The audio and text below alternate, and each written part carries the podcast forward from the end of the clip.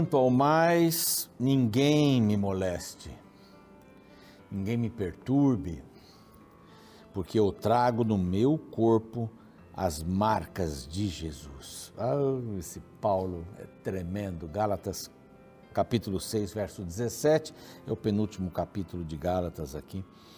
Mas eu trouxe esse verso porque aqui, por uns bons é, versos anteriores, Paulo vem dizendo: olha, circuncisão não precisa mais, isso era uma coisa do passado, agora a circuncisão é do coração. Acontece lá dentro e a gente vê as marcas de fora, assim como a circuncisão nas genitálias masculinas é, acontece e ninguém vê, porque essas partes não são expostas.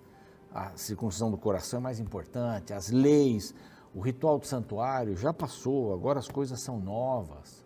Né, vocês são judeus convertidos ao cristianismo, não imponham aos gentios convertidos ao cristianismo as mesmas regras do judaísmo. Isso já passou, agora é o Israel espiritual. São regras do, do ritual do santuário, circuncisão e outras mais que passaram, não os, os dez mandamentos. Tem gente que põe num balaio só e diz assim, os dez mandamentos já foram, só por causa do sábado, né, para colocar um domingo que a Bíblia não fala. Não fala, a Bíblia não fala em domingo, a Bíblia fala em sábado. Então, para tirar, a gente diz assim: a lei também já foi. Agora é só amar o próximo e a Deus. O que é amar a Deus? É não ter outros deuses diante de si. É não fazer imagem de escultura, é não tomar o nome de Deus em vão e lembrar do dia do Senhor. O que é amar ao próximo? É não uh, honrar pai e mãe, não, uh, não roubar, não adulterar. E aí por diante, o seu próximo. É essa lei. Esse é o resumo. Resumo da lei: amor. Mas amor a Deus é o próximo, mais amor a Deus é isso, mais amor ao próximo é aquilo. Então Paulo está explicando tudo isso aqui, ele diz assim: olha, não me moleste. Vocês estão falando aí, não me perturbe. Não venham mexer comigo, sabe por quê? Porque eu carrego as marcas de Cristo. Que marcas são essas? As marcas da cruz. Ah, mas ele não carregou cruz nenhuma. Ah, mas ele foi preso, ele foi pregado na cruz. Ele diz assim: Já estou crucificado com Cristo. Ah, que coisa mais gostosa do mundo. Já estou crucificado com Cristo. Tenho as marcas de Cristo na minha vida. Que você tenha também as marcas de Cristo aí, as marcas de Jesus com você por ter sido crucificado na cruz com Cristo. Há um lado para ele e o outro para nós. Essa é a palavra de Deus e este aqui é o programa Reavivados por Sua Palavra que chega até você graças aos anjos da esperança.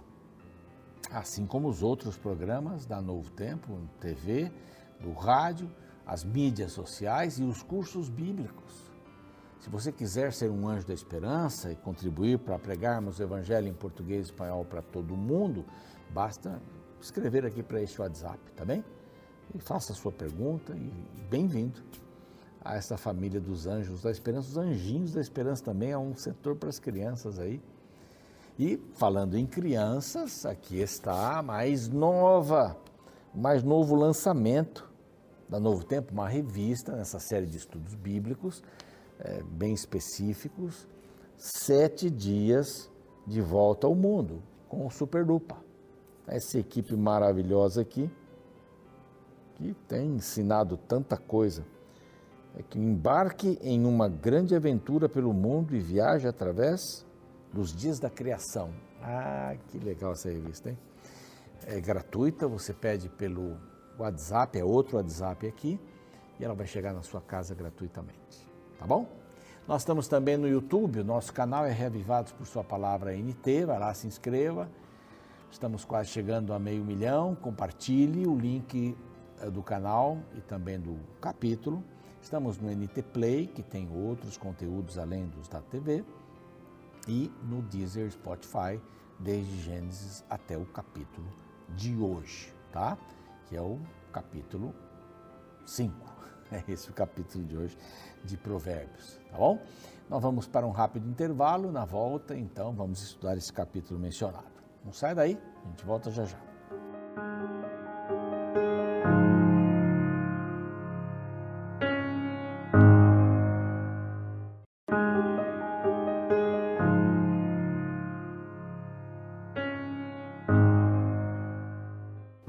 Já estamos de volta com o programa Reavivados por Sua Palavra, aqui da TV Novo Tempo. Bom estarmos juntos, você sabe que pode rever qualquer um dos capítulos da Bíblia através do YouTube. Nosso canal é Reavivados por Sua Palavra, NT. Hoje vamos aqui para o capítulo 5, então uma nova fase. Nós temos aí o capítulo 1, que é uma abertura, fala sobre a sabedoria, né? Sabedoria e tal. Ah, como convidando né, você para a salvação, convidando você a mim. E a partir do capítulo 2 até o 4 é o caminho da sabedoria e da vida. Então, sabedoria guarda o nosso caminho, caminho com Deus, com os perversos e com os justos. Aqui pega um apanhado dos três. O capítulo 3 fala da sabedoria, dirige, dirige, aliás, o povo de Deus, fala das condições e das bênçãos. Capítulo 4 fala da sabedoria, que ela aperfeiçoará o nosso caminho. Conhecemos a palavra de Deus, confiamos na sua providência e obedecemos a sua vontade. E agora o capítulo 5, do 5 ao 7, é o caminho da loucura e da morte. São conselhos muito apropriados para um mundo. Você vai dizer, ah, mas aquele mundo era melhor que esse. Você não tem, não tem conhecido, talvez você mesmo tenha dito. Ah, no meu tempo era bom, já falou isso? Mas no meu tempo as coisas eram boas. Ah, ali sim funcionava. Eu lembro que a gente comprava doce que não tinha nem embalagem. Era o doce lá, metia a mão lá e pegava né, que a gente andava descalço na rua, ah, esse tempo era bom. Quantas vezes eu cortei meu pé, né, com isso, né? A gente só tinha uns dois, três tipos de, de tênis. Era o conga, o quichute e o bamba. Então, aquele tempo era bom. Eu não sei se aquele tempo era bom, né? A televisão era branco e preto, era com tubo. Quando a televisão de casa quebrava, a gente tinha que chamar alguém, eu morava em Interlagos, né, onde tem o autódromo, tinha que chamar alguém de Santo Amaro, são 7, 8 quilômetros por aí, para consertar a TV. Ele vai passar uma manhã viajando até lá. E era caro, né? Quando a televisão se tornou colorida, na Copa de 70, 1970, meu pai disse: Nós vamos ter televisão colorida também. Então colocou, colocou uma tela de plástico cheia de cores assim. Pronto, nossa televisão é colorida agora. E hoje as televisões, né, até o celular, quem quem imaginava em celular, contato com o outro, tia, ligava para a padaria para quando meu pai fosse lá, eh, recebesse o recado para ligar para a gente. Era, meu mundo era melhor antes, não, muita coisa era boa, claro que era boa. Mas hoje também, daqui uns anos você vai dizer, meu tempo era bom, meu tempo era bom e tal. Aqui a gente vê alguns conselhos, vamos ouvir alguns conselhos hoje da Bíblia, vamos ver alguns conselhos da questão da sensualidade. Não é da sexualidade, é da sensualidade. O mundo, desde que é mundo, ele tem esse problema com o sexo. Tanto é que alguns até dizem, isso não é verdade, hein? que alguns dizem que o pecado de Adão e Eva, lá no Éden, foi ter uma relação sexual. E havia grupos na igreja cristã que é, propagavam, não é? Propagavam a virgindade para sempre. Então, como é que o mundo ia se procriar, né? Como é que a gente ia procriar? Como é que o mundo ia crescer? Então aí disseram, não, então só para a produção de filhos. Aí você pode ter uma relação sexual, mas a... sexo é pecado. Não, sexo é uma das coisas mais lindas que Deus fez. O processo da geração de uma criança é complicadíssimo. Isso não viria por evolução, não viria por evolução. Eu ia até falar uma data aqui, trilhões de anos, mas não, não viria por evolução. Não viria, ponto. Tem que ver com vida, sopro de vida, tem que ver com o poder de Deus. Mas a questão sexual, ela é, ela, ela afeta o nosso mundo desde os primórdios. Não foi o pecado de Adão e Eva esse. Tanto é que Deus disse na sexta-feira, crescer e multiplicar. Era para fazer sexo. Já era para trabalhar nesse sentido.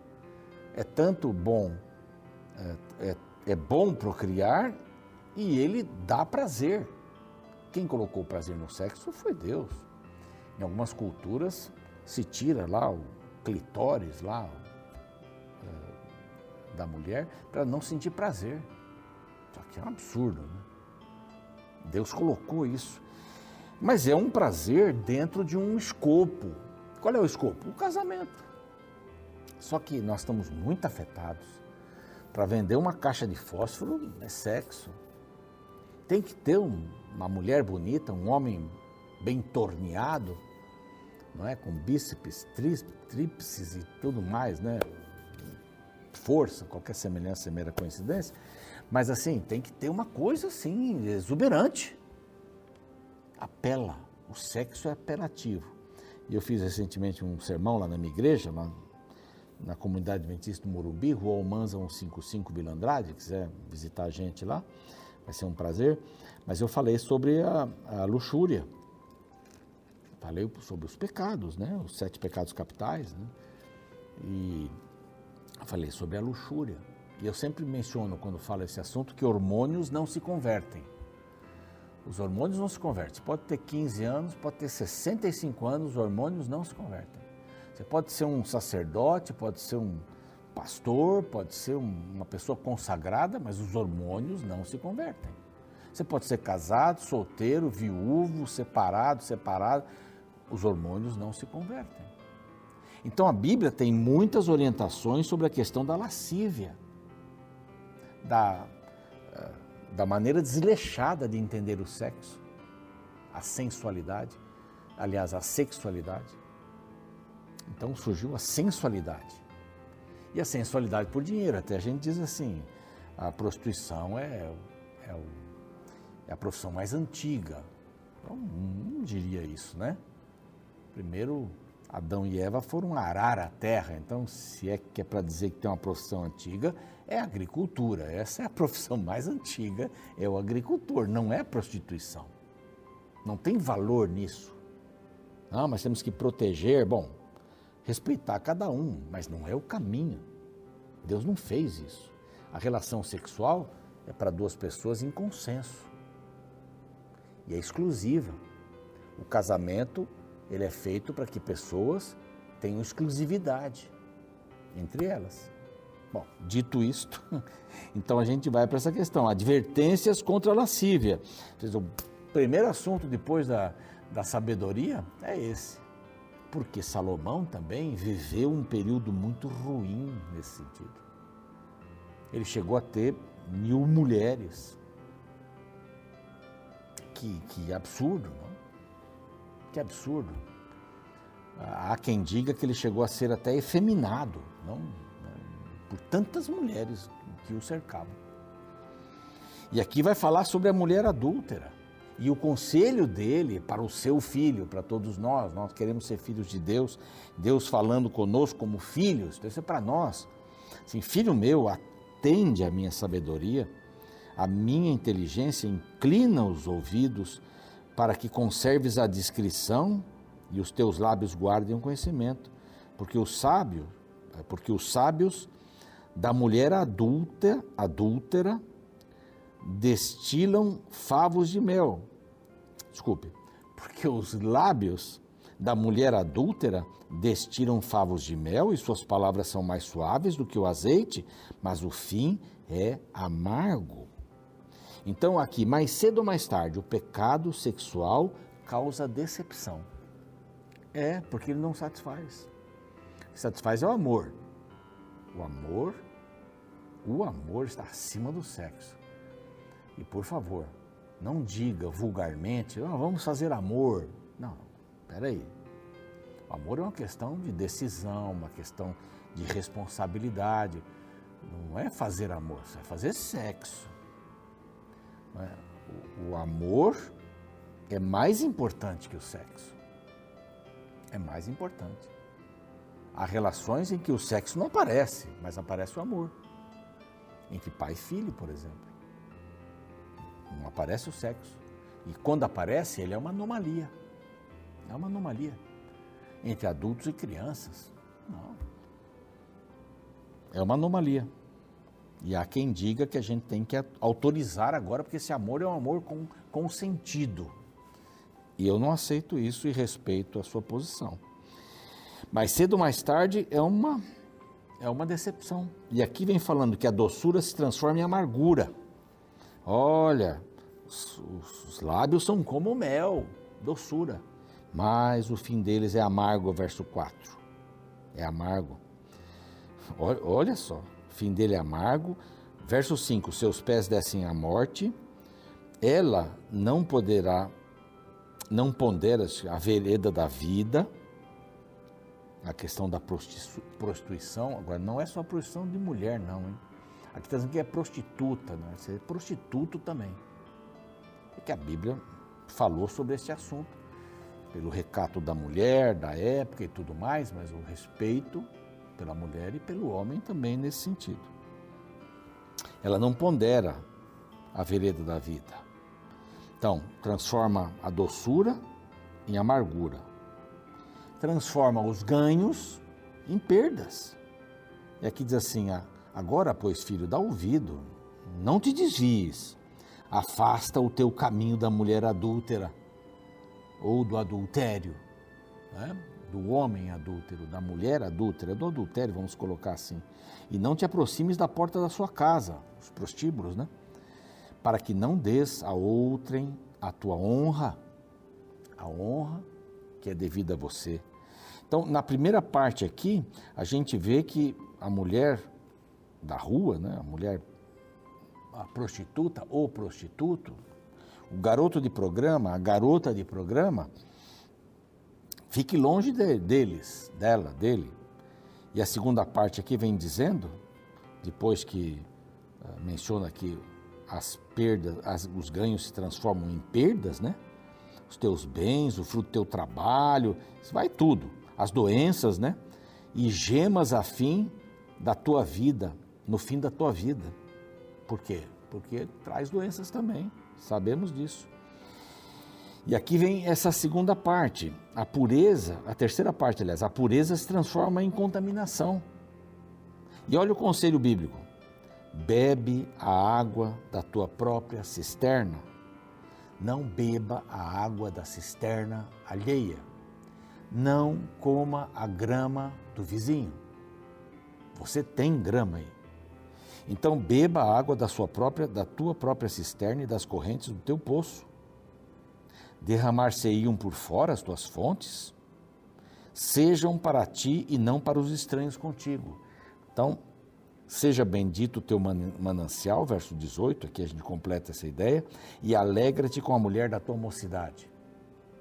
Por que, que quando as pessoas ficam mais velhas, a gente precisa trocar? Não é? Então, amor é uma questão de decisão. Amor não é uma questão assim, aí acabou. Ih, acabou. Agora não dá mais ficar com você. Ou fico com você e com mais alguém. Homem ou mulher, né? Fico com você ou com mais alguém. Porque não está sendo suficiente. Aliás, eu quero ter muitos parceiros. E aí, é elegante, é bacana. O casamento aberto. Né? A gente tem um nós temos um compromisso sério, mas ah, para variar a vida, né? Você, puxa, que mente aberta. Olha, eu não vejo nada disso aqui. Me perdoe. Seja bendito o teu manancial, bebe da água da tua própria fonte. Aqui. E aí no final vai dizer assim: a liberdade se transforma em escravidão. Porque, filho meu, andaria cego, abraçarias o peito de outra porque os caminhos do homem estão perante os olhos do Senhor e ele considera todas as suas veredas. Quanto ao perverso, as iniquidades o prenderão, como as cordas do seu pecado, será detido. Ele morrerá pela falta da disciplina, pela muita loucura, perdido, cambaleia. cambaleia. É bem sério, olha, bem sério, que bem pesado isso, né? Foi muito pesado para você? Bom, eu lamento. Mas a gente tem que entender bem isso. Hormônios não se convertem. Esteja ligado à sua fonte, à água da sua fonte, à mulher da sua juventude, ao homem da sua juventude. Erros acontecem, erros acontecem. Às vezes as pessoas têm que tomar um caminho que não desejariam tomar. Às vezes existem separações. O problema é a gente não buscar essas coisas de fora. É ficar dentro da palavra de Deus. Não é? Todo caminho de prostituição, estou falando de prostituição, né? todo caminho de prostituição tem um preço. Transforma o bom no ruim e, como diz a Bíblia aqui, a doçura em amargura, o ganho em perdas, a pureza em contaminação, a liberdade em escravidão. Capítulo, hein? Essa é a palavra de Deus. Vamos orar. Pai querido, livra-nos das tentações. São muitas, são muitas. Nós queremos ser fiéis ao compromisso que fizemos com o nosso cônjuge. Queremos ser fiéis com o compromisso que fizemos ao Senhor, de fidelidade. Queremos beber da nossa própria fonte. Queremos ter uma vida com a mulher da nossa mocidade, com o homem da nossa mocidade. E que envelheçamos juntos com esse clima de fidelidade, de amor. Isso só pode vir do Senhor. Então, nós pedimos ao Senhor isto, para cada um daqueles que precisam nesta tarde, que precisamos nessa tarde, essa manhã, essa noite, que o Senhor nos dê abundantemente, para que nos, é, para que vivamos segundo a Tua vontade. Em Teu nome rogamos e te agradecemos. Amém. Bom, o programa segue, a gente fica por aqui. Até amanhã, capítulo 6, continua falando desse assunto, hein? Vai falar um pouquinho sobre fiador, preguiça, mas volta no assunto do adultério, tá bem? Até mais. Esses dias fiquei muito triste ao saber do fim do casamento de um casal de amigos meus por causa do adultério por parte do homem. Porém, achei interessante um comentário dito pela pessoa que me deu a notícia, afirmando que a esposa traída era muito mais bonita que a mulher com que seu esposo a traiu. No fim do comentário surgiu o questionamento: o que leva um homem que tem uma esposa bonita e fiel em casa buscar prazer em outra pessoa? De fato, esta é uma pergunta que nos faz pensar na loucura de trocar o bom pelo ruim. Mas este não é um problema novo. Na verdade, na Bíblia encontramos uma reflexão sobre esta mesma questão. Veja como Provérbios capítulo 5, verso 15 nos convida a refletir sobre a loucura de buscar se saciar em fontes externas enquanto se ignora a água de casa. Bebe a água de tua própria cisterna e das correntes do teu poço. Seja bendito o teu manancial. Uma cisterna é um depósito ou reservatório que serve para captar, armazenar e conservar a água Salomão usa este item tão comum de sua época para alertar sobre a loucura do adultério. Isso porque ele apresenta alguém que tem água própria, mas vai beber em outro lugar sem nenhuma necessidade. Então surge o questionamento: por que matar a sede em outro poço se tem disponível em casa? Esta é a incoerência do adultério, buscar o que já se tem disponível. É desvalorizar o que se tem em busca do que não se precisa. Para o sábio, somente os tolos agem desta forma. Um estudo publicado na revista especializada Social Psychology Quarterly chegou a uma conclusão semelhante ao texto bíblico de hoje. Satoshi Kanazawa, o diretor da pesquisa, analisou que as atitudes sociais e o QI de milhares de adolescentes e adultos. Ao cruzar os dados, o pesquisador percebeu que as pessoas que acreditam na importância da fidelidade sexual para uma relação tinham o QI mais alto. Sua conclusão foi que homens que traem as esposas e namoradas tendem a ter QI mais baixo e ser menos inteligentes. Sim, é inteligente e sábio valorizar e respeitar o sentimento da pessoa amada. A traição causa um sofrimento imenso. E embora algumas pessoas menos inteligentes acham vantagem em trair, dificilmente sentirão o mesmo prazer quando forem traídas. Afinal, como alguém certa vez afirmou, quem trai não trai o outro, trai a si mesmo. Fidelidade é questão de escolha.